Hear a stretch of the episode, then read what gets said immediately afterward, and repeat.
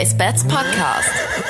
Hallo und herzlich willkommen zur Ausgabe 51 vom RaceBets Pferderennen Podcast. Mein Name ist Frauke Delius und natürlich beschäftigen wir uns in dieser Folge vornehmlich mit dem großen Preis von Bayern.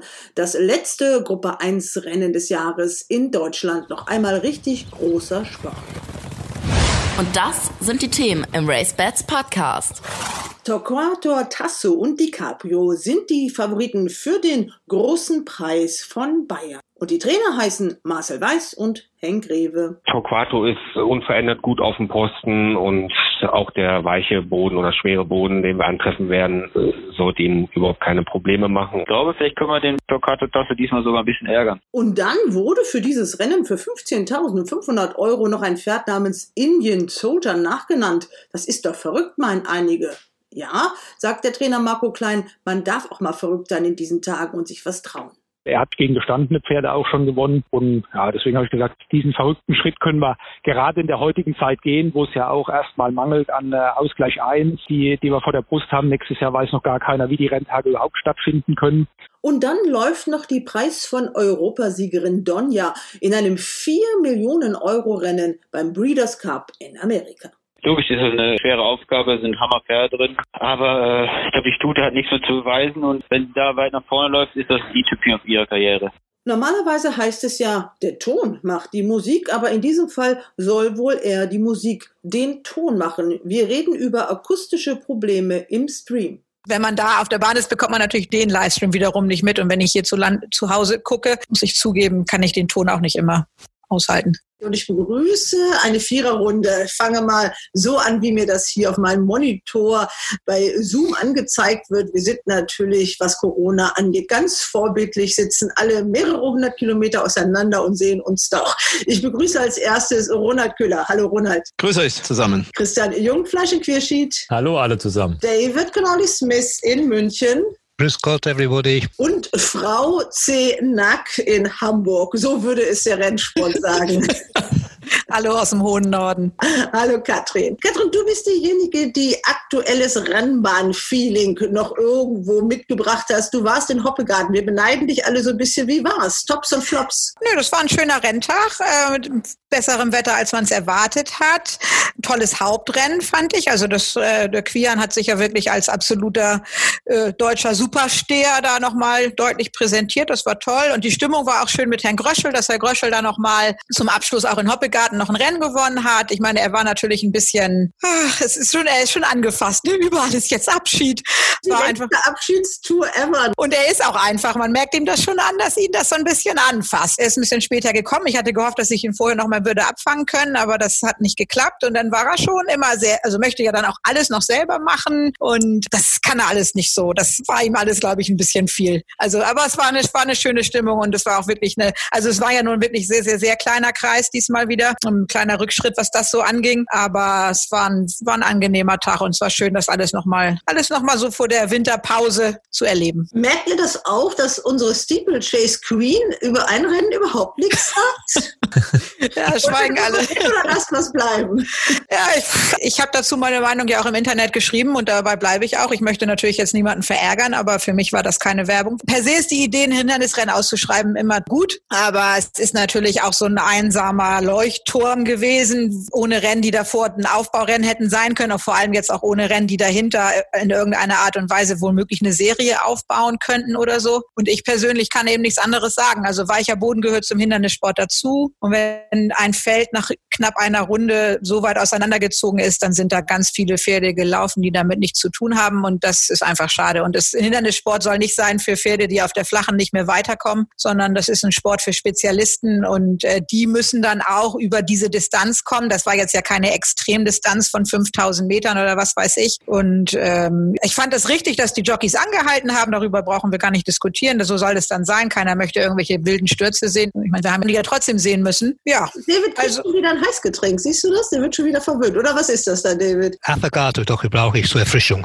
Erfrischung. Okay, ja. Ronald und Christian, habt ihr irgendwie Meinung dazu oder sollte man das einfach im Orkus der Galoppgeschichte verschwinden lassen, so schnell wie möglich, dieses Rennen? Ja, ich finde es halt wirklich schade, wie die Katrin schon gesagt hat. Man hat halt das Gefühl, da laufen Pferde, die für die anderen Rennen einfach zu schlecht sind oder da nicht mehr richtig weiterkommen. Und nach 1000 Metern hat man ja schon gesehen, welche Pferde hier völlig überfordert sind. Da kann keiner kommen, die Distanz war zu lang, der Boden war zu schwer. Also ich fand es sehr schade, weil ich habe die Rennen immer gerne gesehen, als sie zum Beispiel früher in Baden-Baden noch gelaufen wurden. Aber das da war leider wirklich keine Werbung. Und ich kann mir nicht vorstellen, dass wir so schnell in Hoppegarten wieder ein Hürdenrennen sehen werden. Das ist ja auch die Konsequenz daraus. Das ist so schade daran, denn diese Hindernisrennen haben ja durchaus ihre Anhänger. Und wenn sowas in Bad Harzburg stattfindet oder in Mannheim, dann sind das immer Publikumsmagneten. Und irgendwo, Katrin, du hast es so angedeutet, muss ja so eine Form und so eine Kondition herkommen. Da müssen die das ja trainieren. Und die Konsequenz scheint jetzt zu sein, nach dem Motto, haben wir einmal gemacht, war nicht gut, machen wir nicht wieder. Also das ist so ein bisschen die erste Reaktion, äh, was ich befürchte. Gut, nun kann man ja auch sagen, dieses Jahr war es natürlich einfach alles anders. Ne? Harzburg war nicht und andere Rennbahnen haben durch Corona auch andere Rennprogramme vielleicht ausgeschrieben. Aber ich kann mich da, ich würde mich jetzt auch wiederholen. So war das ein bisschen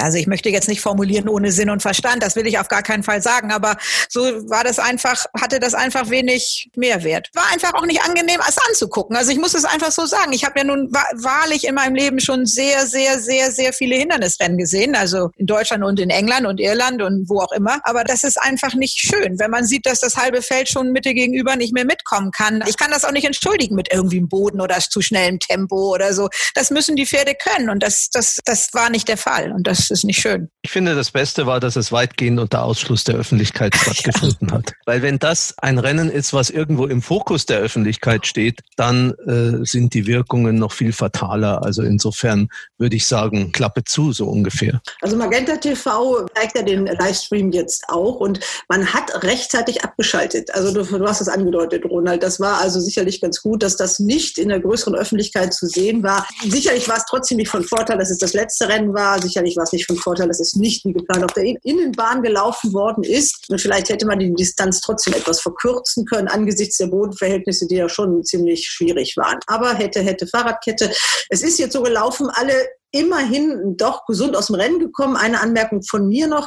Ich störe mich ja immer auch schon ein bisschen an diesem Ton bei diesen Übertragungen. Da wird jetzt immer so ein Galoppgetrappel immer unter die Rennen gelegt. Das ist immer das Gleiche. Also ob da fünf Pferde laufen oder 20, ob die schnell laufen oder langsam. Und hier hat man jetzt gerade bei diesem Finale, als die Pferde wirklich mit hängenden Köpfen da zum Teil und die meisten ohne Reiter da, die gerade runterkamen, war das Galoppgetrappel also immer noch zu hören. Also da hat äh, der Tontechniker überhaupt nicht aufgepasst und da sollte man sich grundsätzlich mal überlegen, ob man mit dem Ton das nicht ein bisschen schicker machen kann. Sonst müssen wir uns in den Wiederholungen, müssen wir uns das ja immer mit diesem Gedudel anhören, mit wechselnder Musik, die bei längerem Hören auch nicht unbedingt besser wird. Also vielleicht kann man einfach mal so ein bisschen Atmo mitnehmen. Den Jockeys vielleicht sogar ein paar Funkmikrofone mitgeben oder sowas. Ronald, du kennst dich ja damit auch aus mit sowas, ne? Ja gut, das ist natürlich schon wieder aufwendiger, aber es gibt auch sicher unaufwendigere Lösungen mit einer Atmo vom Platz, die nicht so spektakulär ist. Da hört man dann kein Getrappel und äh, das macht aber nichts. Also das ist dann wenigstens authentisch. Ich denke auch, das erzeugt so eine Atmosphäre der Künstlichkeit, die das Ganze ja aber nicht hat. Also insofern, da sollen die Verantwortlichen doch einfach mal kurz in sich gehen und da mal drüber nachdenken und eine bessere Lösung finden. Das geht das ist ja etwas, was auch im Unterbewusstsein abläuft. Man merkt nur, dass irgendwas nicht so richtig stimmig ist. Und ich möchte wirklich auch mal nicht nur den Rennbahnsprecher hören, ich möchte auch mal die Zuschauer hören. Ich möchte auch mal die Pferdepfleger, die hört man jetzt ja auch, Katrin, du bist ja auf der Bahn, die hört man ja schon brüllen, die feuern ihre Pferde an, aber im Stream hört man davon nichts, gar nichts. Das ist wirklich toll. Ne? Also trotz weniger Leute, natürlich ist es nicht die gleiche Atmosphäre, wie wenn 5000 oder 10.000 Leute ein Pferd anfeuern, aber es ist eben, es kommt trotz allem ja immer ein bisschen Stimmung auf. Es waren ja auch da jetzt ein paar, ja gut, Sponsoren waren da und auch ein paar Besitzer. Und wie du schon sagst, die Pfleger sind mit so viel Leidenschaft dabei. Das ist immer wieder wunderbar, das zu sehen und zu hören. Wenn man da auf der Bahn ist, bekommt man natürlich den Livestream wiederum nicht mit. Und wenn ich zu Hause gucke, muss ich zugeben, kann ich den Ton auch nicht immer aushalten. Okay, am Montag hat der Vorstand getagt. Es gab eine Pressekonferenz. Inhaltlich kam da jetzt nicht so wahnsinnig viel Neues rüber. Man muss immer noch abwarten und man ist in Gesprächen und Verhandlungen, um es mal kurz zu sagen. Gut, kommen wir zum Sportlichen. International ist einiges los, also eine lange Liste. Breeders Cup mit einer deutschen Teilnehmerin, Donja. David, du hast jetzt deinen Kaffee äh, gelöffelt oder was auch immer das ist. Was sagst du denn zu Donjas Start im Breeders Cup? Ja, wir haben gehört, dass der Boden wahrscheinlich fest wird und das ist natürlich Gift für sie. Sie braucht unbedingt weichen Boden, das kriegt sie nicht. Die Gegner sind natürlich schon stark, vor allem die europäischen Gegner, aber sie wären nach der Kölner Form in meinen Augen gut genug, um platziert zu werden, aber nicht, wenn der Boden wirklich fest wird. Ja, ich habe dazu mit Henk Greve gesprochen. Schauen wir doch mal, was Henk Greve zu seinen Auslandsstarts sagt. Am Samstag geht es ja schon in Italien los mit Sirpolski. Henk, dein Stall schießt ja an diesem Wochenende wirklich aus allen Rohren. Also du bist in Italien, du bist in den USA und du bist natürlich auch in München. Wo bist du denn selbst persönlich? Ich bin erstmal Frauke. Ich bin Sonntag nur in München. Ach so, und dein Personal reist also durch die Welt und auch deine Frau Natascha. Ich würde gerne mal chronologisch anfangen. Äh, dann fangen wir mal an mit dem Darbovenpferd. Sir Polski, der reist nach Italien, um genau was zu machen? Im italienischen San Lecce zu laufen. Ähm, hat er letztes Jahr Schweizer San Lecce gewonnen und wir hoffen dass wir jetzt auch noch eine Platzierung im ähm, italienischen Lecce, weil das dann Mauritius Black Type wäre. Also Black Type für Sir Polski äh, wird erhofft. Wie ist das eigentlich äh, mit dem Geld? Das war jetzt gerade in so einer Pressekonferenz äh, die Frage aus Italien. Kommt das dann irgendwann auch mal an und wie lange dauert das?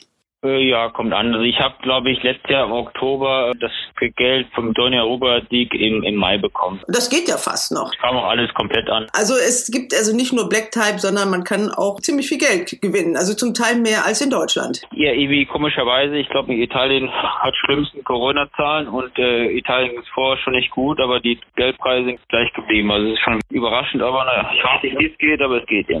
Ja, sollten die deutschen Initiatoren vielleicht auch mal fragen, wie die das so machen, denn die Rennpreise in Deutschland sind ja nicht überall gleichermaßen gut. Äh, deswegen, ihr greift jetzt nach dem ganz großen Geld. Donja ist schon in Amerika. Ja, seit letzte Woche Donnerstag schon, ja. Weil, nee, sie ist Freitag geflogen. Die Leute Donnerstag, äh, Donja ist Freitag geflogen, genau. Was hört man? Also deine Frau ist mit und dann die Nina Baltromay. Genau, nee, die sind super happy. Ähm, Donja ist ja so ein bisschen eigen, aber sie fühlt sich wohl sehr wohl in Amerika und macht das alles gut. Und logisch ist das eine schwere Aufgabe, sind Hammerpferde drin. Aber äh, ich glaube, die Stute hat nichts mehr zu beweisen und wenn sie da weit nach vorne läuft, ist das die Typing auf ihrer Karriere. Das wird dann auch ihr letzter Start sein? Er ist noch nicht entschieden, ob sie dann wirklich durchgeht, ob es verkauft wird. Alles noch steht noch in den Sternen. Wir reden über den Breeders' Cup Turf. Gruppe 1, 4 Millionen Dollar stehen darüber, 2400 Meter. Das ist ja genau ihre Distanz, aber sie brauchen natürlich auch immer ihren geliebten weichen Boden und den wird sie vielleicht leider nicht kriegen, oder? Nee, es ist wirklich, es ist die Temperaturen. Montagmorgen waren knapp der Gefrierpunkt sogar. Die Bahn war angefroren, die Sandbahn. Und jetzt sind immer so um die 16 Grad da drüben und kein Regen angesagt. Ja, aber wir haben noch ein bisschen Glück und kriegen noch ein bisschen Regen. Und äh, die Bahn sollte eigentlich in guten Zustand sein, ja. Bei RaceBets äh, ist sie auch Außenseiterin. Da steht sie im Moment 21 äh, zu 1. Sollte man ihr trotzdem wenigstens ein Platzgeld mitgeben? Was meinst du? Ich weiß nicht, wie viel Platzgelder es gibt, aber wenn es fünf gibt, dann sollte man es machen. Ja, also ein vierter, fünfter Platz, damit wäre man auch schon zufrieden. Ja, genau, ja. Für dich der erste Starter äh, in den USA? Ja, ja. Und warum machst du das dann nicht mit? Also dein Kollege äh, Andreas Müller ist so verrückt, der geht 14 Tage in Quarantäne, um ein Pferd in Australien laufen zu sehen. Ich glaube, er hat er auch letzte Mal gemacht. Aber das- ich glaube, er hat das letzte Mal gemacht. Ja, ich werde mit ihm auch noch sprechen. Also der hat mir nachts eine WhatsApp geschickt, äh, weil ich ihn auch interviewen möchte. Und der säße jetzt im Flieger. Also ich möchte nicht wissen, in welchem Zustand er dann nach Hause kommt. Ich glaube, das geht schon an Grenzen. Wir haben ihn ja auch im Interview gehabt. Also das ist, glaube ich, schon, das braucht kein Mensch, diese Erfahrung. Nee, also ich hatte gestern noch mit Andras so gesprochen wegen seinem Japan-Aufenthalt eigentlich im Winter. Und er müsste knapp drei Wochen so in Quarantäne und er wird wahrscheinlich seinen Japan-Auftritt dieses Jahr nicht menschlich ist, da 14 Tage eingesperrt zu werden. Dann kommen wir eigentlich auch schon zu den nationalen Rennen. Die Wetttipps im RaceBets Podcast. Wir haben zwei Münchner im Team. Ihr seid jetzt natürlich besonders gefragt und äh, es steht ein Gruppe 1 Rennen auf dem Programm, das sich wirklich gewaschen hat. Ja, das kann man so sagen. 155.000 Euro Dotation. Die Allianz ist offensichtlich als Sponsor mit eingestiegen. Es ist ein hochattraktives Feld zusammengekommen. Vielleicht zunächst mal ein Satz über den Boden. Ich habe heute bei Deutscher Galopp auf die Website geschaut. Da ist am Mittwoch gemessen worden mit dem Going Stick von RaceBets. Da war die gesamte Länge der Bahn mit schwer angegeben. Es wird allerdings bis Sonntag keine Niederschläge mehr geben in München. Das heißt, ich vermute, der Boden wird der Jahreszeit entsprechend weich sein, vielleicht auch sehr weich, aber es werden keine ganz extremen Bedingungen herrschen. Das vielleicht mal vorweg. Und wenn nicht alles täuscht, ist das Rennen in diesem Jahr noch stärker besetzt als im letzten Jahr, David, oder? Ja, das glaube ich in jedem Fall. Vor allem die beiden deutschen Dreijährigen sind sehr stark. Letztes Jahr hat Nancho gewonnen. Das war für mich ein Gruppe 3 Pferd und äh, ich glaube nicht, dass er dieses Jahr eine Chance hätte. Ne? Die beiden deutschen Dreijährigen natürlich sind gute Pferde, die echte Gruppe 1 Klasse haben. Die vier Engländer sind alle interessant. Morando von Andrew Bowling, ein sehr solides Pferd, sieben Jahre inzwischen und hat sehr lange nicht gewonnen. Der letzte Sieg war vor 13 Monaten in einem Gruppe 3 in Ascot. Es war nicht schlecht, aber nicht gerade Gruppe 1 Klasse. Er ist ein Pferd, der auf tiefem Boden oder schwerem Boden spezialisiert ist. Ich weiß nicht, ob der Boden schwer genug sein wird, weil, wie wir gerade gehört haben, es soll nicht mehr regnen diese Woche und der Boden wird bestimmt nicht ganz weich sein. Dann die zwei Studien von Rafe Beckett, die waren letztes Jahr auch dabei, die waren zweite und vierte. Manuela de Vega und Antonia de Vega, beide Töchter von Lope de Vega, irische Deckhengst, der auch im Besitz von Herrn von Müttische ist oder mindestens zum Teil. Gar nicht schlecht für ihn, weil er kostet 100.000 Euro, die Decktaxe. Also die sind letztes Jahr zweite und vierte hinter Nancho, aber diesmal sind die Gegner wirklich viel stärker. Also die zwei Engländer mit Chancen sind für mich Morando, vor allem wenn es wirklich sehr schwer wird, aber vor allem das Godolphin-Wert Secret Advisor, inzwischen auch älter, sechs Jahre alt, ein Dubawi-Sohn, in den Godolphin-blauen Farben, trainiert von Charlie Appleby. Charlie Appleby hat das Daumeyer-Rennen hier gewonnen im Sommer, hat auch einen großen Preis von Baden gewonnen. Also er hat in Deutschland in diesen Gruppe 1-Rennen einen tadelloser Rekord und äh, dieser Secret Advisor, bei ihm stört es natürlich, dass er sehr selten läuft. Er hat seine beste Form vielleicht gezeigt vor drei Jahren in Royal Ascot war Dritter zu Stradivarius in Queen's Vase. Das war eine super Form. Aber vor drei Jahren war das und seitdem ist er nur siebenmal gelaufen. Also zweimal pro Jahr ungefähr. Letztes Jahr nur zweimal gelaufen. Dieses Jahr im Winter ist er in Maidan gelaufen, war auch äh, siegreich in Maidan in Gruppe 2 Rennen.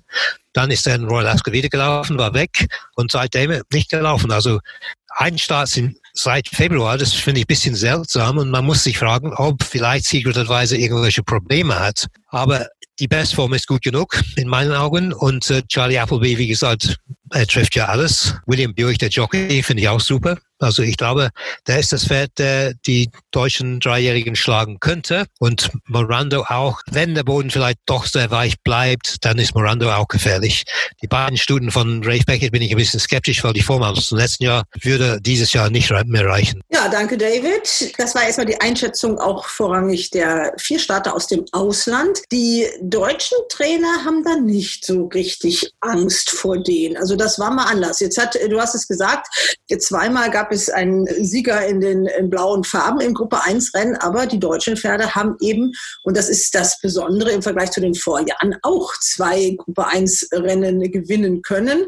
Und äh, zumindest ist ja auch die deutsche Zucht äh, dazu noch das Derby und die Diana. Also die Bilanz sieht ja eigentlich ganz erfreulich aus und es spricht auch, denke ich mir, Christian, einiges dafür, dass auch diesmal der Sieg im Lande bleibt, oder? Ja, auf jeden Fall. Allein die Rechnung spricht schon für die deutschen Pferde, muss man ja ganz klar sagen. Sie haben klar die besten Marken, Torquato, Tasso und auch die Caprio. Und die haben ja beide eigentlich in ihrer Karriere noch nichts falsch gemacht. Und ich muss ehrlich sagen, ich habe vor den zwei Pferden, die jetzt David hier so angesprochen hat, Secret Advisor und Morando, auch nicht so wirklich Angst. Ich sehe da nicht so richtig die Form, mit denen die hier Gruppe 1 Rennen gewinnen sollen. Ich finde die beiden Studien ehrlich gesagt ein bisschen gefährlicher. Aber für mich spricht auch alles für die beiden Dreijährigen, dass die dieses Rennen unter sich ausmachen. Vor allen Dingen die Cabrio hat auch in München schon eine sehr tolle Leistung gezeigt und die Bodenverhältnisse werden ähnlich sein wie bei seinem ersten Start in München, als er in einem Listenrennen eigentlich dem Feld davon gekentert ist, muss man sagen.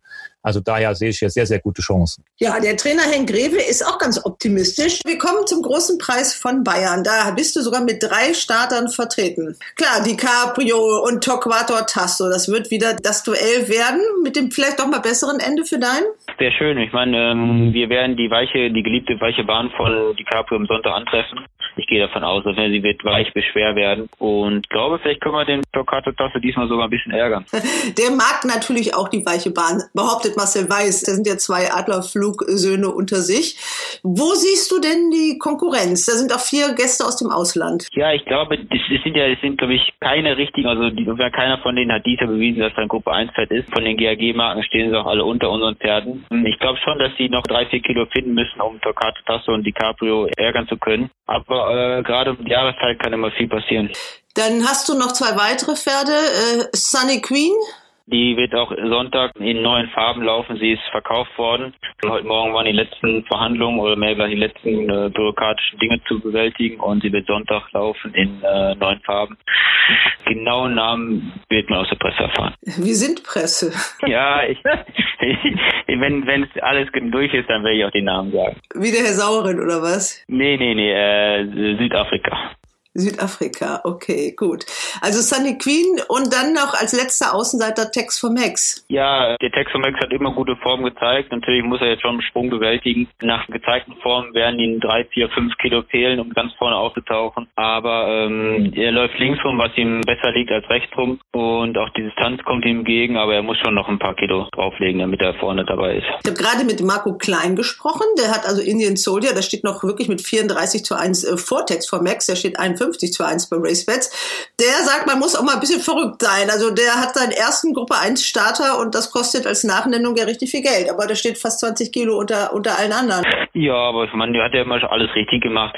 Ich weiß nicht, ob man den ganz großen Sprung hätte wagen müssen, ob es nicht in Gruppe 3 Rennen auch noch getan hätte, aber ja, ist ein Traum, ist ein Versuch und wenn es gut geht, ist, ist man froh und ich glaube, weiß nicht, wenn man, wenn man nicht zu viel Erwartungen in sowas reinsteckt, dann kann man sowas ruhig mal wagen. Ja, also alles konzentriert sich auf DiCaprio und Torquato Tasso und dann machen wir das jetzt gleich mal runter vorne an der Spitze. Marcel Weiß, der ist der Trainer von Torquato Tasso, der hat mit dem gerade sein erstes Gruppe 1 Rennen gewonnen und möchte diesen Erfolg natürlich wiederholen. Aber er hat in dieser Woche noch einen anderen Grund zu feiern. Ja, ich begrüße in Mülheim Marcel Weiß. Hallo Marcel. Ich grüße dich, Frauke. Hallo. Nachträglich noch alle guten Wünsche zum Geburtstag. Das konnte man ja in den sozialen Medien sehen. Deine Mitarbeiter haben dir ein richtig nettes Video zusammengeschnitten. Ja, erstmal Dankeschön. Ja, das konnte man wirklich nicht übersehen. Ähm, da habe ich mich wirklich sehr, sehr, sehr drüber gefreut. Da haben die sich wirklich richtig viel Mühe gemacht und haben mich auch gezwungen, mir mal zehn Minuten Zeit zu nehmen und mich äh, hinzusetzen und mir das anzuschauen. Es war wirklich sehr, sehr bewegend und war wirklich ein ganz, ganz tolles Video. Haben die echt super gemacht. Es war ja auch eigentlich praktisch so ein Ablauf deines ersten Trainerjahres mit all diesen großen und vielen Erfolgen.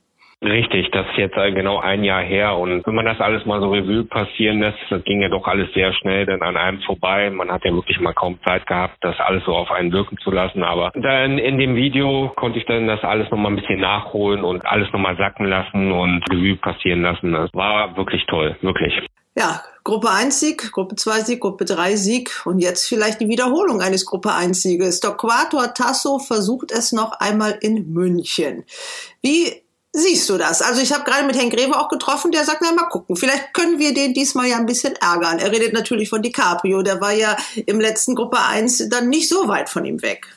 Das ist richtig. Das ist in meinen Augen äh, auch der ernstzunehmendste Gegner. Und mein, müssen alle ernst genommen werden, aber ich glaube, das ist von Torquato der stärkste Gegner und er hat ihn äh, letzte Mal doch schon äh, sehr auf den Zahn gefühlt, aber nichtsdestotrotz, Torquato ist unverändert gut auf dem Posten und auch der weiche Boden oder schwere Boden, den wir antreffen werden, äh, sollte ihm überhaupt keine Probleme machen. Und ich denke, wenn alles normal läuft und wir einen normalen Rennverlauf haben, dann werden wir die beiden mit Sicherheit im, im Endkampf sehen. Wenn man den Generalausgleich sieht, da trennen die beiden wirklich nur ein halbes Kilo. Also die werden auch vom Handicapper ziemlich gleich eingeschätzt. Da Herr Greve sagte, er, der DiCaprio findet seinen weichen Boden. Und ich habe gesagt, ja, Marcel Weiß hat aber immer gesagt, der Torquator Tasso kann den auch.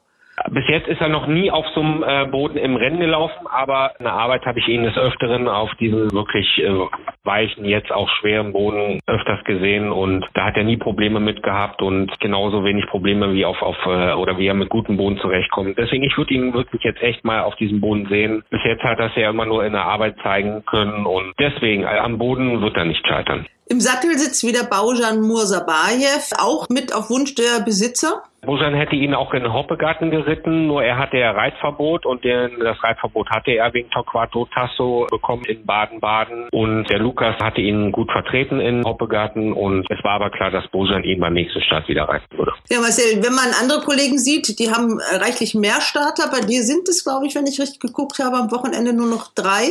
Wir haben jetzt am Wochenende äh, drei Starter, das ist richtig, aber wir haben äh, danach in Krefeld noch laufen und dann stehen äh, zwei Müllheimer Renntage an da wollen wir auch nochmal laufen. Ja, es wird langsam ruhiger, wurden auch einige Pferde auf die Auktion verkauft und wir haben jetzt auch nicht mehr so viele Startpferde im Stall, deswegen wird es jetzt alles ein, allmählich ein wenig ruhiger. Ja, gibt es da irgendwas gegen zu sagen? Also die beiden sagen ja auch, das ist eine Sache zwischen den beiden. Ja, ich denke, das sieht schon so aus, denn wenn man das so ein bisschen auch quer vergleicht, die Leistung im Derby wurde durch Inswoop ja wirklich vehement aufgewertet. Da kann man schon sagen, dass diese beiden Pferde, weil die Caprio war ja in Berlin nicht weit weg von Torquato Tasso, in der allerersten Liga spielen. Und da müssen die Ausländer schon sehr, sehr stark sein, wenn sie den Sieg davontragen wollen. Und ein wow. kleines Frage, Entschuldigung, ein kleines Fragezeichen hätte ich bei Secret Advisor auch beim Boden gemacht. Bist du sicher, dass er weichen Boden gut kann? Also nicht, wenn es schwer wird, aber ich glaube nicht, dass es mehr als weich wird. Ich glaube, wie gesagt, es wird 4, 5, 4, 8 sowas sein, also was wir in England gut zu soft sagen würden. Das kann er bestimmt. Naja, er ist in England einmal auf weichem Boden gelaufen und da hat man den weichen Boden als Aus, also als Entschuldigung genommen. Das steht sogar extra in den Quotes in der Racing Post drin. Das stört mich natürlich ganz gewaltig, weil ich meine, wir sind ja jetzt nicht mehr im Sommer, wir sind ja im November, da trocknet der Boden ja nicht aus, dass wir hier irgendwie good to soft oder so kriegen. Also wenn der Boden jetzt schwer ist, ist er doch mindestens weich. Also zumindest würde ich das so einschätzen fürs Wochenende.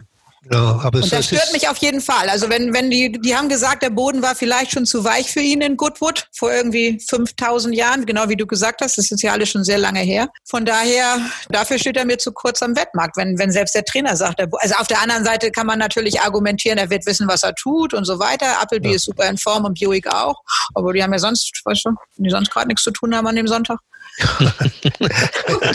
den, gucken wir doch mal auf den Wettmarkt. Also da ist äh, Torquato Tasso mit 3 zu 1 eindeutig vorne, gefolgt von DiCaprio 4 zu 1. Secret Advisor hier bei RaceBets auf genau. Platz 8 zu 1. Du hast gesagt, also schon doch noch erstaunlich. Als bester Ausländer eingeschätzt und ich würde das eben, also ich persönlich würde das auch nicht so sehen. Ich, also, aber ich persönlich finde die Form von Morando, also dieses Jahr muss ich ganz ehrlich sagen, auch nicht ganz so gut. Also das, das stimmt schon. Wobei ich ein riesiger Fan von Andrew Balding bin, der bestimmt auch nicht rüberkommt, eben weil er gerade nichts anderes zu tun hat. Die, das Pferd hat unglaublich tolle Quotes aus den letzten Jahren. Also wenn man sich die Racing Post anguckt, was ähm, die Quotes über die einzelnen, also die Zitate über die einzelnen Rennen, ist jedes Mal also eins der besten Pferde, die ich im Stall habe und ein richtig toller und der wird sich noch verbessern und der Weg muss so weit sein und der weiche Boden kommt ihm entgegen. Also von daher finde ich, ist das, ist das auf jeden Fall ein sehr interessantes Pferd, weil ich sehe es, das sehe ich genau wie David. Man muss unbedingt stehen können, um da nach Hause zu kommen und schon auch auf weichem Boden muss man stehen können. Was ich ein bisschen schade finde, wir haben sie im letzten, in dem letzten Podcast, als Jimmy dabei war, so hoch gelobt, Sunny Queen. Jetzt steht die 20 zu 1 als richtig großer Außenseiter. Klar, Andra wählt DiCaprio. Ich glaube, Henk Greve hat eigentlich auch nur über DiCaprio gesprochen. Dann fragt man sich ja fast schon, warum läuft sie dann überhaupt mit, wenn sie so gar keine, ne, so gar keine Chance haben sollte, weil über ein Pferd gerechnet hat sie eine Formlinie zu DiCaprio und schneidet da gar nicht mal so viel schlechter ab und zu dieser unglaublich unterschiedlichen Quote. Ich finde es eben schade, dass sie jetzt plötzlich so vernachlässigt ist, weil sie halt diese eine nicht ganz so, in Anführungsstrichen, nicht ganz so gute Form zuletzt gezeigt hat. Doch gar nicht schade, Katrin, dann weg. genau, ja. stell drauf, Katrin. ja, genau. Naja, es ist halt ein riesig großer Unterschied und das ist echt Value for Money, würde ich sagen. Also wenn ich über diese, über wen rechne ich das? Über diese Ancona oder so, wie das Pferd heißt. Die haben beide Pferde geschlagen. Also äh, Sunny Queen hat die geschlagen und DiCaprio hat sie geschlagen, aber DiCaprio hat von ihr Gewicht bekommen und Sunny Queen hat der Gewicht gegeben, wenn ich das richtig im Kopf hatte. Oder sind wir Level Weights mit ihr? Und das sind so Sachen, ich meine, so, so muss man das ja sich irgendwie auch mal angucken. Warum steht der so viel kürzer? Also klar, auf der einen Seite hat er die aktuellere Form und sie war hinterm 25 zu zu 1 Shot in Anführungsstrichen nur Zweiter und der Stalljockey reitet halt die Caprio. Aber trotzdem, wenn der Stall meint, die kann gar nichts, dann kann sie ja gleich zu Hause bleiben, oder? ja, die Frage ist doch aber auch die, Christian, was meinst du dazu? Haben die beiden Heroen dieses Rennens, so nenne ich es jetzt mal, der Torquato Tasso und der DiCaprio, jetzt am Ende der Saison noch ihre Topform zur Hand? Und wenn ja, wer hat sie vielleicht eher zur Hand? Das ist für mich eine ganz entscheidende ja. Frage, weil wir sind ganz am Ende der Saison. Die hatten beide eine durchaus anstrengende Saison. Für mein Gefühl der Torquato Tasso vielleicht noch ein bisschen die anstrengendere sogar. Ja, allein die äh, Steigerung, die der durchgemacht hat. Ja, mhm. und das war sicher klug, mit dem DiCaprio in Baden-Baden nicht in den großen Preis zu gehen, sondern in dieses Auktionsrennen, was er ja dann relativ easy gewonnen hat. Also das ist so die Frage, die mich umtreibt. Die können uns letztlich natürlich nur die Trainer beantworten und die werden es nicht so vor dem Rennen rausposaunen. Aber was glaubst du, Christian? Ja, ich glaube, selbst die Trainer wissen das nicht. Das haben wir die letzten Wochen nämlich gesehen. Was war am Sonntag mit Flamingo Queen in Hoppegarten? Da hat man auch gesehen, die Saison war zu lang, die hat nicht mehr die Kraft gehabt. Deswegen kommen ja auch die, im Moment die Überraschungen zustande. Aber das ist wirklich eine interessante Frage, was du, die du hier stellst. Ich denke auch, dass die Cabrio ein bisschen geschonter ist als Torquato Tasso. Dem stecken mehr härtere Rennen, besonders der große Preis im Baden. Der war schon ein hartes Rennen für Torquato Tasso. Der musste ja schon einiges tun für den dritten Platz. Und auch Berlin, klar, hat er gegen die Cabrio gekämpft, aber das war auch nicht, also der hat da schon einiges in Knochen stecken. Und deswegen finde ich auch die Stute von Ralf Beckett nicht so uninteressant. Antonia de Vega ist dieses Jahr erst dreimal Mal gelaufen. Und beim letzten Start kann irgendwas nicht gestimmt haben. Sie war in einem, Gru sie war in einem Gruppe 1 Rennen, stand sie 6,0 bei 12 Startern. Genau. Da war riesig Schmumm auf dem Pferd, wenn sie so in einem Rennen 6,0 steht. War 80 Längen geschlagen, angehalten letzte. Davor hat sie beide Rennen gewonnen. Mhm. Also sie hat bei drei Starts dieses Jahr zwei Rennen gewonnen auf Gruppeebene und steht dann im Gruppe 1 Rennen 6,0. Irgendwas hat nicht gestimmt und sie kommt jetzt relativ geschont nach München. Also ich kann nicht verstehen, dass sie im Vergleich zu den anderen Ausländern so hoch steht. Und Manuela de Vega ist für mich nicht schlechter, die ist genauso stark. Das ist mir genau aufgefallen, was du gesehen hast. Also ich, ich sehe das auch so. Eine, also eine schlechte Form kann man gerade Stuten immer verzeihen. Also da weiß man ja, vielleicht war die rossig oder was weiß ich oder ist an dem Tag nicht so gut gereist. Was ich auch ganz interessant fand, ist, also wenn ich das richtig im Kopf habe, ist Rob Hornby am Stall von Beckett irgendwie beschäftigt. Der reitet die jetzt ja, also der reitet ja Antonia de Vega, obwohl er vorher immer Manuela de Vega oder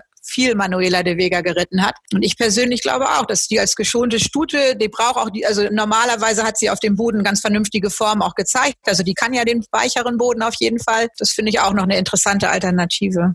Aber das ist natürlich auch mit Stuten. Da muss man, wie wir das immer wieder predigen, es ist halt auch schwer zu sehen. Manchmal verlieren die dann ganz schnell im Winter ihre Form oder packen schon viel Fell auf oder nicht. Aber das ähm, das lassen wir mal außen vor. Wir können sie jetzt ja halt noch nicht sehen. Zum Thema Stuten kommen wir doch mal auf Tabera. Die konnte ja leider nicht im Preis der Diana laufen, verletzungsbedingt. Hat sich jetzt mit zwei Siegen zurückgemeldet, zuletzt Gruppe 3 in Hoppegarten. Und ich habe dazu mit Milcho Minchev gesprochen, den Trainer. Und der hat richtig Mumm auf das Pferd. Ich bin von Kjom nach Hause und dann von, von zu Hause wieder nach Kjom. Wie weit ist denn der Weg? Der ist ein bisschen weiter, ne? 170 Kilometer. Ja, man muss schon ein bisschen verrückt sein. Aber ja, okay, wenn es ja, zu Hause ja. schön ist, dann nimmt man das dann auch auf sich. Wir sprechen natürlich über Ihre Tabera, Herr Menchef. Über den leider verpassten Start im Preis der Diana und aber auch Ihre guten Leistungen, die sie sonst gezeigt hat. Und jetzt also der Versuch auf Gruppe 1 Paket. Wie sehen Sie die Chancen? Also, dass äh, die ihre Stadt Indiana verpasst hat, das war ärgerlich. Danach die Vorbereitung, die hat äh, Liste gewonnen und dann sie auch sehr schön gewonnen in Berlin, auch im Preis von Deutsche Einheit. Guter Pferd, aber ist keine Elite. Äh, okay, aber so, wie sie da gelaufen ist, das war sehr schön. Die Leistung hat mir äh, gut gefallen von Tabera ne? und äh, dass sie Potenzial hat und so, äh, das weiß ich. Deswegen traue ich mich auch über die 2400 Meter, die ihre Mutter hat 2000 12 diese Rennen gewonnen. Also ich äh, bin sehr optimistisch für Tabera. Sehr optimistisch, das heißt dann übersetzt Ambitionen? Optimistisch für München meine ich, dass ich jetzt nicht einfach spazieren fahre. Ich will gut laufen. Da sind natürlich wahrscheinlich so die, die Hauptpferde, die man beachten muss, sind natürlich der Quator, Tasso und die Cabrio, denke ich mal auch. Sehen Sie das auch so? Ich sehe das auch so und die Engländer, da weiß man auch nicht, manchmal die kommen mit Pferde, die haben gar keine Form und dann auf einmal hier fliegen die. Nee, das deswegen das ist schwer zu schätzen. Aber ich sehe unsere deutsche Pferde, Tokaso Tasso und äh, DiCaprio als Gegner. Und ja, das ist Gruppe 1. Da muss guter Pferde da sein. Die Tabera, die wird gut laufen. Wie gut sind die anderen, weiß ich nicht. Aber sie ist so gut drauf. Das Rennen im Koppegarten, er hat sehr gut das weggesteckt. Und das bin ich gespannt für Sonntag. Ja, normalerweise würde auf ihren Pferden immer ein Philipp Menerik sitzen in solchen Rennen. Das geht ja leider nicht, ja. weil er wirklich so schwer gestürzt ist. Haben ja. Sie Kontakt mit ihm? Ja, habe ich ihm gewünscht, dass wir uns bald sehen. Und das würde ich mich sehr freuen, wenn der wieder so dabei ist in der Galoppsport. Selbst den Sieg hat er nicht ausgeschlossen. So hat sich für mich jedenfalls angehört. Ja, deswegen ist sie auch vierter Favorit, offensichtlich.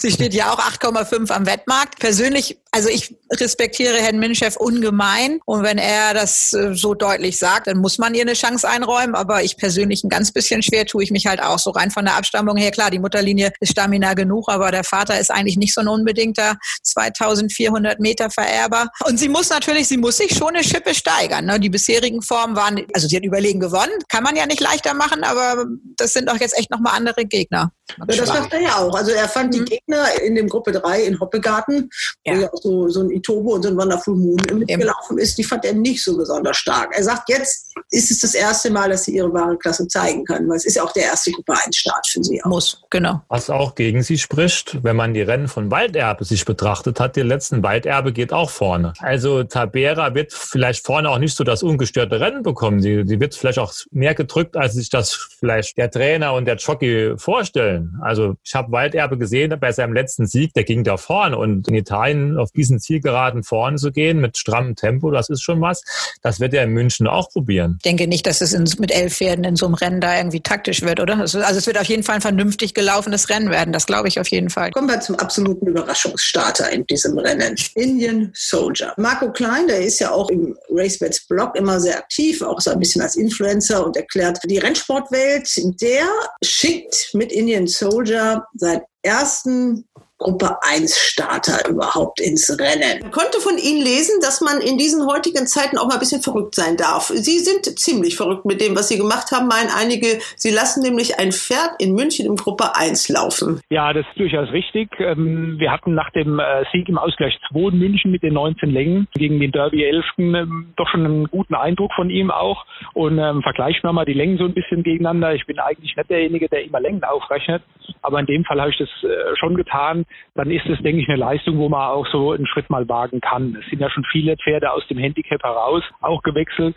Und ähm, ich bin ja so ein bisschen der Meinung, ähm, der Indian Soldier hat sich stetig gesteigert und da kann man den Sprung auch mal wagen. Man sieht ja viele Pferde, die zwei- und dreijährig in sieglosen Rennen gewinnen und dann auch schon direkt einen Sprung in Grupperennen wagen teilweise. Ne? Er hat gegen gestandene Pferde auch schon gewonnen und ja, deswegen habe ich gesagt, diesen verrückten Schritt können wir gerade in der heutigen Zeit gehen, wo es ja auch erstmal mangelt an äh, Ausgleich 1, die, die wir vor der Brust haben. Nächstes Jahr weiß noch gar keiner, wie die Renntage überhaupt stattfinden können aufgrund der Pandemie und Finanzlage. Deswegen habe ich gesagt, wir wagen den Schritt mit ihm auch und ähm, nach den Rennen in Hamburg, wo er letzter war, das hat er relativ gut verziehen, das hat ihm überhaupt nichts ausgemacht, habe ich gesagt, selbst wenn er in dem Rennen nicht vorne dabei ist, er ist kein Typ, den äh, das dann irgendwie schwächt vom, äh, vom Mentalen. Ja, wir reden über Indian Soldier, Sie haben den Namen eben einmal schon genannt. Das Pferd hat fünfmal dieses Jahr gewonnen und ganz besonders oft in München. Das scheint eine Bahn zu sein, die ihm liegt. Auf jeden Fall, ja. Wir haben gesehen, in, in Hamburg, die, die Bahn hat ihm überhaupt nicht gelegen und in München ist er jedes Rennen, jedes jedes Rennen gut gelaufen, hat er jedes Rennen gewonnen und es war auch immer in, in leichter, überlegener, bis zum Schluss dann eben im Ausgleich zu hoch überlegener Manier. Und ähm, das war auch nochmal so ein, ein Punkt. Ne? Die, die Bahn wird jetzt weich sein. Er hat jedes Mal eine weiche Bahn dort angetroffen. Das kommt ihm auch nochmal entgegen. Und ähm, von daher habe ich gesagt, okay, Lieblingsbahn des Pferdes und äh, Boden sollte passen. Deswegen wagen wir den Schritt auch nochmal. Ja. Man muss ja eine Besitzerin auch haben, die mitzieht. Äh, Britta Golnick-Uler heißt die. Habe ich die richtig ausgesprochen? Genau, ja. Richtig. Das kostet ja auch alles ein bisschen Geld. Also über diesem Rennen stehen 155.000 Euro und 10 Prozent ist, äh, muss man ja bezahlen, wenn man so ein Pferd nachnennt. Ja, das ist richtig. Also die, die Besitzerin, die vertraut uns da voll und ganz. Sie wurde ja auch äh, mehrfach angesprochen. Sie hat auch nach dem Sieg in, in München sehr hochpreisige Angebote, teils aus dem Ausland bekommen für das Pferd. Ähm, auch mit dem Blick darauf, das Pferd in Teilen nur abzugeben und sollte dort eine Gruppe Karriere einschlagen. von daher hat sie auch gesagt, wenn du meinst, dass wir das probieren sollen, dann probieren wir das. Ähm, sie ist mit Herz da voll und ganz bei der Sache dabei und vertraut uns da blind, sowohl wie mir als auch unserem, äh, unserem Stallshop. Ja, Tommaso Scardino, der wird auch im Sattel bleiben. Also da wird nicht geguckt, ob da vielleicht irgendwie einer aus dem Ausland irgendwie vielleicht besser sein könnte. Da vertraust du deinem Stalljockey. Genau, genau. Also das, das kommt für uns auf keinen Fall in Frage. Ich bin so der Meinung, ähm, dass der Reiter in der Arbeit viel mit dem Pferd macht. Er hat keinen Fehler mit dem Pferd bisher gemacht. Die beiden kennen sich aus dem FF. Und ähm, warum soll er dann in so einer Aufgabe auch nicht äh, die Chance bekommen? Ich denke, das ist auch nochmal ein Stück weit Wertschätzung ähm, für die, die fleißigen Leute, die wir hier bei uns in der Arbeit beschäftigen auch. Und man muss ja auch ganz ehrlich sagen, man vergleicht jetzt den Tommy mal mit anderen Jockeys und mit der Anzahl der Rennen, die er geritten ist, dann hat er dieses Jahr doch auch ein sehr gutes Jahr, auch wenn er relativ wenige Chancen hat. Denke ich, kann er sehr zufrieden sein und da hat er die Chance auch verdient. Der wievielte Gruppe 1 Starter ist das für deinen Stall? Der erste wahrscheinlich, oder? Das ist der erste, genau, ja. Das ist wahrscheinlich auch der erste Ritt für Tommaso auf diesem Parkett, oder? Auf jeden Fall, ja. Also ich denke, ähm, das ist für uns beide das erste Mal oder für uns alle drei, für Pferd, Reiter und Trainer. Ähm, es ist eine gewisse größere Anspannung nochmal da, wobei ich gesagt habe, wir machen jetzt gar nichts anders vor dem Rennen. Es läuft alles so, so weiter wie bisher. Wir reisen genauso wieder den Tag vorher an und also da ändert sich nichts. Aber man hat schon natürlich so ein bisschen, äh, ja, nochmal ein ganz anderes Gefühl, wenn es in so ein Rennen reingeht. Ja, das ist eine spannende Aufgabe jetzt am Sonntag. Das Feld ist natürlich exzellent besetzt. Elf Pferde in so einem Rennen hat man auch nicht alle Tage. Und dann natürlich, äh, ja, Torquato Tasso, DiCaprio 1, 2, jetzt im letzten Gruppe 1 und vier Gäste aus, äh, aus dem Ausland. Wo, wo sind die, die Hauptgegner? Auf wen guckt ihr ganz besonders? Oder guckt ihr nur auf euch? Also ähm, ich denke schon, für mich ist der Torquato Tasso das, das, das Pferd, was für mich die größte Rolle spielen wird in dem Rennen. DiCaprio mit Sicherheit auch. Ähm, ich denke, äh, es gibt auch Pferde dabei, wie jetzt die Stute von Litex, die wird wahrscheinlich das Tempo machen. Ob sie über die 2-4 dann heimkommt, glaube ich eher nicht. Für uns ist das eigentlich ganz gut, weil der Indian Soldier, der liebt es, wenn es ein schnelles Rennen gibt und er da erstmal äh, langsam hinterher galoppieren kann und ähm, dann auspacken kann auf der Geraden. Das hat er jetzt in München im letzten Rennen auch bewiesen, dass er einen riesen Startverlust hatte und dann mit 19 Längen gewinnt. Ähm, also das käme uns entgegen. Natürlich sind die Gegner auf keinen Fall zu verachten. Es ist ein ganz tolles, toll besetztes Rennen. Da wird ganz großer Sport geboten.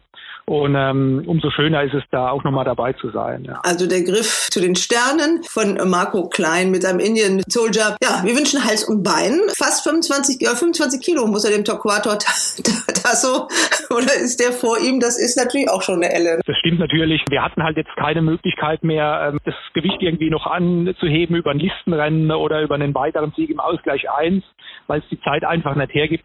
Und ähm, das, da, das ist natürlich dieser Sache geschuldet. Ja, gucken wir mal, was er draus macht. Das Pferd weiß, glaube ich, nicht, in welcher Aufgabe, dass er sich äh, da vorfindet. Der kennt die Gegner nicht, der kann die Zeitung nicht lesen, der bekommt das außenrum nicht mit. Von daher wird er der entspannteste von uns allen sein, nehme ich an. das ist wahrscheinlich auch ganz gut so. Also, alle guten Wünsche nach Mannheim und dann nach München. Ne? Herzlichen Dank. Ja, ist der Mann total verrückt oder kann der sich das Nenngeld wiederholen? Also ich bin ganz ehrlich, ich kann mir das beim besten Willen nicht vorstellen, dass das möglich ist, weil auch wenn hier der bitte groß gepriesen, die letzte Form, das, das waren vier Gegner auf extremem Boden in München, also Ausgleichsfeier, das ist ein Riesensprung, aber ich bin ganz ehrlich, die Leute haben sich das Ganze sehr viel Geld kosten lassen, das sei es ihnen gegönnt und da muss man sich auch nicht drüber lustig machen oder sonst irgendwas. Sie können das gerne machen. Das Pferd hat fünf Rennen in diesem Jahr gewonnen, aber unter normalen Umständen ist da nichts möglich. Für mich auch nicht. Das Einzige, was für Indian Soldier spricht, ist, dass er in München umgeschlagen ist. Vier Siege bei vier Starts, aber es waren Auszeit drei und jetzt Auszeit zwei gegen relativ schwache Gegner und jetzt gegen Gruppe 1 Pferde. Nur DiCaprio und Tocato Tasso zu nennen. Für mich wird er abgehängt sein. Er wird noch nicht in der Gerade sein, wo die. Okay, daran werden wir dich messen an diesen Worten. ja. Bei allem Respekt. Ich möchte von euch jetzt von jedem die Dreierwette hören. Ganz kurz und knapp, Ronald. Wir haben jetzt fast alle Pferde genannt und eigentlich wurden jetzt fast sechs, sieben Pferde irgendwie noch irgendwelche Chancen noch eingeräumt. Also, Ronald, du beginnst bitte. Ich sage die Nummer sieben, DiCaprio, vor der Nummer zwei Morando und der Nummer neun Torquator Tasso. Ja? Für mich gewinnt die Nummer 9 Torquator Tasso vor der Nummer 7 DiCaprio und Dritter wird die Nummer 5 Antonio de Vega oder Manuela de Vega. Da kann ich mich schwer entscheiden. Also eine der beiden de Vega-Stuten. David? Ja, ich gehe mit Secret Advisor. Die Nummer habe ich leider nicht, aber ich, und ich denke auch, dass DiCaprio äh, der stärkste der deutschen Pferde wird. Etwas stärker als Torquato Tasso, also DiCaprio zweiter und dritter Morando. So, last but not least, Katrin. Also ich spiele die Dreierwette jetzt einfach mal im Kreis und ich werde die zwei, ähm, die neun und die zehn. Also Morando, Torquato Tasso und Sunny Queen. Also was sagt mir das? Wir machen hier in diesem Rennen keine Siegwette. genau, wir wissen nichts. Ihr seid euch wunderbar einig. Also so. Wa na, warum? Moment, warum denn? Wir sind uns zum Beispiel darin einig, dass wir nicht glauben, dass der Kursfavorit gewinnt. Ah nee, irgendeiner hat, Christian hat. Ich habe den ah, gesagt, ja, Entschuldigung, ja. ja, Christian hat Torquato Tasso die Stange okay. gehalten, obwohl Nika nicht da ist. Genau. Ja, also jeder hat einen anderen Sieger genannt. Also da okay, ja, dann geht's nicht. Da kommen wir nicht auf einen Nenner. Also das machen wir nicht. Ich denke mir, wir haben zu diesem Hauptrennen äh, soweit auch alles gesagt. Aber denkt daran, wir brauchen immer noch unsere Sieger. Letztes Mal haben wir, wie hast du es so schön gesagt, Ronald, mit der Schrotflinte geschossen. Äh, da hat unser treuer Kian ein bisschen was gerettet und Davids Successor. Da konnte man ja dann irgendwann auf der Zielgerade dieses Rennens nicht mehr mit rechnen. Aber dann blieb, also die ist einfach nur weitergeritten, während rings um sie alles gepurzelt ist oder ist noch ins Ziel gekommen. Also haben wir unser Geld doch so halbwegs verteidigt damit. Aber trotzdem, das ist jetzt unsere letzte Chance. Das ist also die letzte Wette der Wetten das 2.0 Aktion. Und deswegen müssen wir jetzt wirklich mal ein paar gute Siege ausgraben und auch die Viererwette. Ich würde vorschlagen, wir machen es jetzt von der sportlichen Wertigkeit einfach erstmal weiter mit dem Auktionsrennen. Wer möchte denn dazu mal ein bisschen zusammenfassend was sagen? Christian? Ja, zu dem Auktionsrennen in München, das geht über 1600 Meter. Da gibt es eigentlich gar nicht so viel zu sagen. Am Wettmarkt gibt es einen ganz klaren Favoriten, Principe. Der hat in Baden-Baden in phänomenaler Manier das Auktionsrennen gewonnen. Das sah auch toll aus, das Pferd. Und der steht jetzt hier 1,8. Das ist natürlich jetzt keine Quote, wo man jetzt zum Schalter rennen muss. Aber der hat so toll gewonnen in Baden-Baden, muss ich ganz ehrlich sagen. Und die 200 Meter weitere Distanz sollte dem Pferd sogar noch entgegenkommen. Also wird es hier schwer, ihn zu schlagen, auch wenn er anderen Pferden Gewicht geben muss. Christian, bevor du auf die anderen kommst, Principe ist, wie gesagt, die Nummer eins. Ich hätte Andreas Wöhler dazu gerne gefragt, aber der ist jetzt in dem Moment, wo wir das aufzeichnen, noch in der Luft auf dem Rückflug von Australien und erholt sich von seiner Quarantäne und einer wirklich nicht leichten Zeit. Einer der drei Pferde auch in diesem Rennen hat, ist Henk Greve. Der reist ja auch nach München. Äh, hören wir doch mal, was er zu seinen dreien sagt. Das ist einmal Night Ocean, New Kid in Town und Serene Beach. Am besten gearbeitet hat am Montag in Night Ocean, für den er sich anders auch entschieden hat. Ich glaube, das ist das gemeinte Pferd aus dem Stall. Das Pferd von äh, Herr Wöhler ist das zu schlagende Pferd. Die Form aus Baden hat mir sehr gefallen. Die zwei Meter mehr werden ihm auch noch helfen. Aber äh, Night Ocean, die Arbeit am Montag war schon sehr stark. Ähm, er hat uns beim ersten Start auch schon sehr überrascht. Und wenn er diesmal die Arbeit nochmal so viel drauflegt wie zur letzten Arbeit im letzten Rennen, dann können wir auf Prinzip etwas. Wie es Henk Grebe schon gesagt hat, Night Ocean hat ja auch in Düsseldorf sehr schön gewonnen und die Pferde dahinter, die haben sich im Listenrennen in Hannover auch nicht blamiert. Also der hat für mich hier auch sehr gute Platzchancen und der ist interessant zu wetten bei 6,0 und Platz 2,0. Dann ist es ein bisschen undurchsichtig, das Rennen. Es sind sehr viele sieglose Pferde dabei, muss man sagen. Einige Pferde, die aus einer Pause kommen. Ich finde noch sehr interessant von Roland Schupasch, New Wizard, der hat in München gut debütiert mit dem zweiten Platz, hat gegen ein Pferd gewonnen, mit dem er im Vorfeld nicht unbedingt rechnen konnte, der hat durch die Erlaubnis seines Reiters sehr, sehr wenig Gewicht getragen und das Pferd hier wird sich bestimmt noch steigern und der hat für mich hier eine gute Platzchance. Bei 15,0 zu 1 als Quote ist das auch, finde ich, sehr interessant. Und ansonsten nicht ganz vergessen möchte ich vielleicht so in Beach, auch von Henk Greve. Der hat schön gewonnen bei seinem letzten Start gegen sehr starke Gegner hat danach lange pausiert. Ist jetzt so ein bisschen auch die Frage, wie der über 1600 Meter kommt. Ja, der Debütanten gibt es auch im Feld. Das geht ja in Auktionsrennen. Das haben wir dieses Jahr auch schon gesehen, dass man sowas auch beim ersten Start gewinnen kann.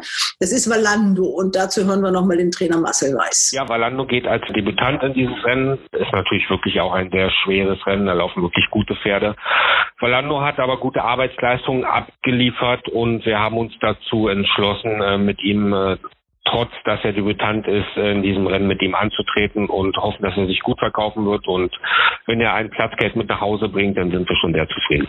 Ja, Konkurrenz. Principe natürlich, der hat sowas schon mal gewonnen und dann Balando als Debütant. Aber es geht. Das hat man in Auktionsrennen in diesem Jahr ja schon gesehen, dass man auch als Debütant sowas gewinnen kann. Das ist richtig. Äh, das geht, wenn die Kondition ausreichend vorhanden ist. Und es sind ja für einige Pferde, die auch ein Kilo beziehungsweise ähm, zwei Kilo mehr tragen. Und wenn der Boden schwer wird, dann ist das natürlich eine Menge.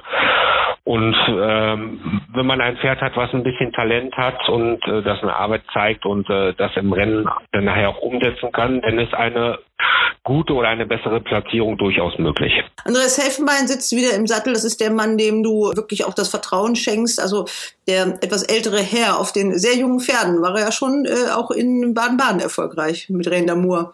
Das ist richtig. Andreas kommt auch mehrmals äh, in der Woche bei mir ausreiten. Er kennt die Pferde auch aus dem Training und dann, wenn die Möglichkeit sich bietet, dann soll er sie natürlich auch im Rennen reiten. Ich wünsche dir Hals und Bein für München. Ich danke dir, Frauke, und wir hören und sehen uns. Bye bye, ciao. Tschüss. Ja, weil Ando immerhin auf Position 3 äh, beim Racebets Wettmarkt mit 10 zu 0. Also da gelten doch Marcel Weiß viele Vorschusslorbeeren, oder David? Ja, ich habe das nicht richtig angeschaut, aber prinzipiell habe ich, hab ich im Baden-Baden gesehen, wo der gewonnen hat und das sah wirklich sehr gut aus. Ich glaube schon, dass es ein besseres Pferd ist und äh, auch wenn er hier ein bisschen Gewicht geben muss, das ist, er ist für mich die klare Wahl. Ja, ich glaube, da sind wir uns in dem Fall vermutlich einig, ohne dass ich jetzt Katrin irgendwas vorwegnehmen will.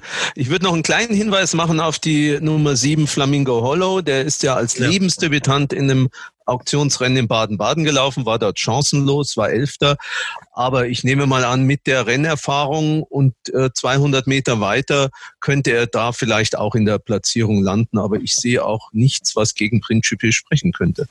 Ja, ich hätte auch ein bisschen mal Flamingo Hollow, weil damals hat mir die Jasmin gesagt, das ist ein gutes Pferd. Und in Baden-Baden ist er nicht schlecht gelaufen. Er kam von weit hinten ins Rennen und war nicht, äh, gut, keine Chance mit äh, Siege gehabt, aber er war nicht so weit hinter den platzierten Pferden. Ich glaube auch, wenn er 20 zu 1 oder so steht, was nicht der Fall ist, glaube ich. 16 im Moment. 16. Ja, das ist zu wenig vielleicht. Ich mag lieber, auf solche Pferde mag ich lieber 25 zu 1. Okay, Tja, da musst du nur noch den richtigen Buchmacher dafür finden. Ja.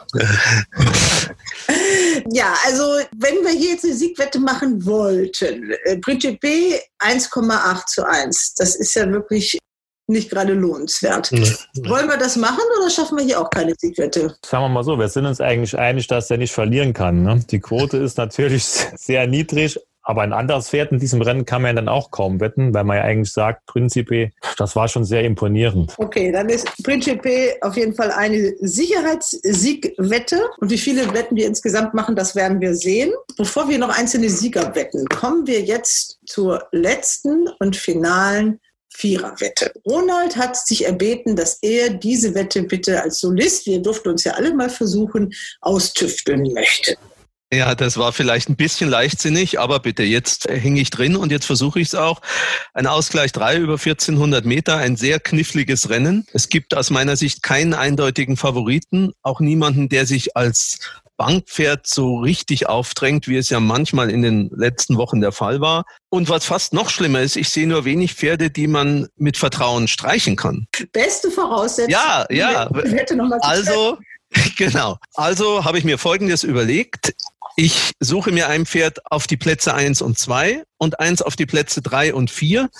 Und dann kann man für 180 Euro immerhin fast alle Pferde, also zehn der dann noch verbleibenden zwölf dazu nehmen. Jetzt ist die Sache auch nicht so einfach. Wer ist das 1-2-Pferd? Ich habe mich für die Nummer 11 Vinono entschieden. Dieses Pferd hat heuer erst drei Starts, musste zuvor lange pausieren ist jetzt gut in Schwung gekommen, war zuletzt Zweiter mit einem Erlaubnisreiter zu Nadamas auf 1600 Meter. 1400 Meter sind meines Erachtens besser. Am Sonntag mit Maxime Pecheur im Sattel. Vinono kann weichen Boden. Vinono war im letzten Herbst gut in Schwung. Er könnte noch ein bisschen nachholen. Was natürlich ein bisschen störend ist, ist die Stallform von Werner Glanz, die man kann es nicht anders sagen, bis jetzt äh, in diesem Jahr doch eher bescheiden ist. Also er hat oft kein Glück gehabt und dann kam auch noch Pech dazu. Er hat 2020 erst drei Siege und einen Siegschnitt von 4,5 Prozent. Das ist natürlich ziemlich düster, aber vielleicht gibt es einen erfreulichen Saisonabschluss, denn die Form im Stall ist nicht ganz so schlecht, wie sie auf dem Papier aussieht. Zuletzt gab es einige ordentliche Platzierungen und auch Vinono muss ja nur Zweiter werden.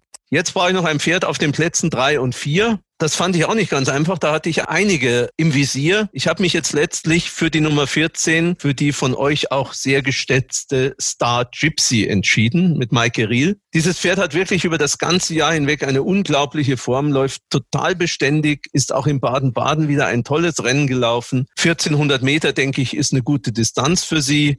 Der weiche Boden passt auch. Das Einzige, was mich hier stört, ist das Mehrgewicht, mit dem sie läuft ein bisschen gegen ihr Handicap, geht mit einem Kilo gegens Handicap in das Rennen. Aber die soll ja auch nur Dritte oder Vierte werden und soll das Ding nicht gewinnen. Jetzt brauchen wir noch zwei Pferde, die man streichen kann. Eins habe ich gefunden, da ist mir relativ leicht gefallen, das ist Nummer vier Daring Match. Dem sind 1400 Meter zu weit. Aber jetzt brauche ich noch einen und jetzt bin ich ehrlich gesagt ziemlich ratlos. Also wenn einer von euch eine Idee hat und diese Verantwortung übernehmen will für das zweite Streichpferd, ah, ich sehe, es schalten sich gerade alle aus aus der Zoom-Konferenz. Kann das genau. sein?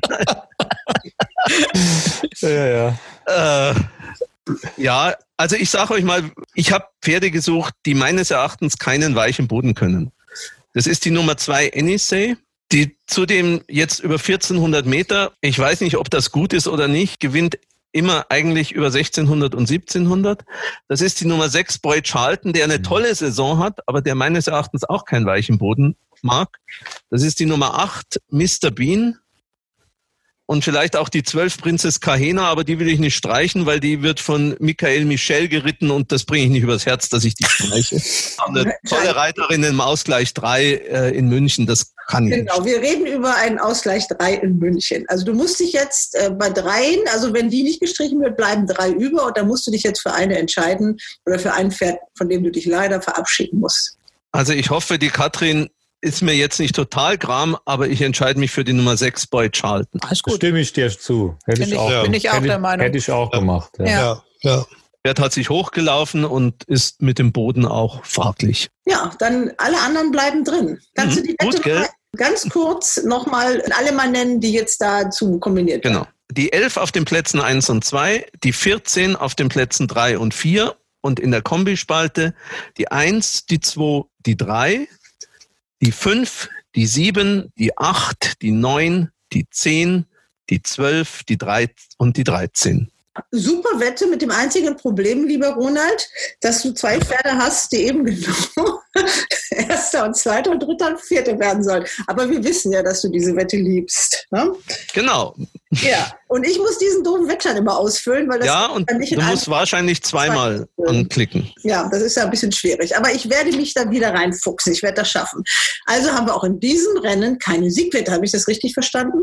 Weiß ich würde plädieren für Star Gypsy auch aus Siegwette, falls er doch gewinnt. Nicht dritter, vierter wird. Für mich kann er gewinnen. 1400 Meter ist genau das Richtige für ihn. Ja, dann lass uns doch Vinono und Star Gypsy ja. wetten. Was hältst du davon? Okay, ja, gut. Vinono und Star Gypsy, also beide, die 11 und die 14 auf Sieg. Wunderbar. Dann brauchen wir noch, Katrin, hast du noch irgendwas gefunden hier, wo du sagst, das ist eine gute Siegwette? Nee. Nö. Nö. Okay. Ein knappes hanseatisches Nee. Ja, nö. Also nö. Äh, Christian, du? Nein, ich muss noch den Schock von letzte Woche mit Zenit und Mirko Sanna verarbeiten. Also ich, ich halte mich jetzt zurück. Ja, aber das war doch sportlich einwandfrei. Das Pferd ist gut gelaufen. Naja, wenn man auf den letzten 200 Meter 50 Meter aufholt, ja, und das dann nur Dritter wird. Jockey in Form. Mhm. okay, äh, David, hast du noch einen Sieger? Überhaupt okay. leider nicht, nee. Ja, dann haben wir im Prinzip drei Pferde, die wir wetten und dann kriegt doch jeder 40 Euro mit. Dann machen wir das doch mal kurz diesmal. Also haben wir drei Siegwetten im Auktionsrennen für den sagenhaften Kurs von 1,8 zu 1 Principe für Andreas Böhler. Ich bin gespannt, ob der jetzt auch äh, auf der Bahn in München rumtobt, nachdem er gerade aus Australien gekommen ist. Bei dem weiß man nie. Aber interessant fand ich auch wirklich, das spricht sich ja in der Szene rum, wenn man Herrn Greve so hört, nach dem Motto, das macht er nicht nochmal. Und äh, auch Andra Starke hat sich ja eigentlich ziemlich eindeutig wohl schon erklärt, dass Japan unter noch schärferen Bedingungen, also da müssen die Jockeys wohl drei Wochen in Einzelhaft, dass er sich das wohl auch nicht antun will. Also das ist wirklich ein, ein hartes Brot. Also drei Wochen alleine in so einem Hotelzimmer zu sitzen und das Essen so Plastikgeschirr für die Tür geschoben zu kriegen. Ihr seid alle sprachlos? Ja, genau. Was soll man dazu sagen? Ich würde das auch nicht machen. Das muss doch jetzt auch eine Horror, also eine Horrorreise gewesen sein nach Australien. Also ich möchte mir das gar nicht vorstellen. Alleine der lange Flug und dann sitzt, wie du schon sagst, dann sitzt du da zwei Wochen, starrst irgendwie auf die Oper oder wo er da gesessen hat. Oh Gott. Ja, das hat er uns ja wirklich auch im Podcast erzählt. Ja, ich glaube, ja. die Tapete von der Oper in Sydney wird. Ja, wirklich. Ich meine, gut, aber so viele Bücher hätte man ja gar nicht mitschleppen können oder was weiß ich oder nur rumsurfen oder ich kann, also ich möchte es mir gar nicht vorstellen. Andreas Müller liest eigentlich keine Bücher. Ja.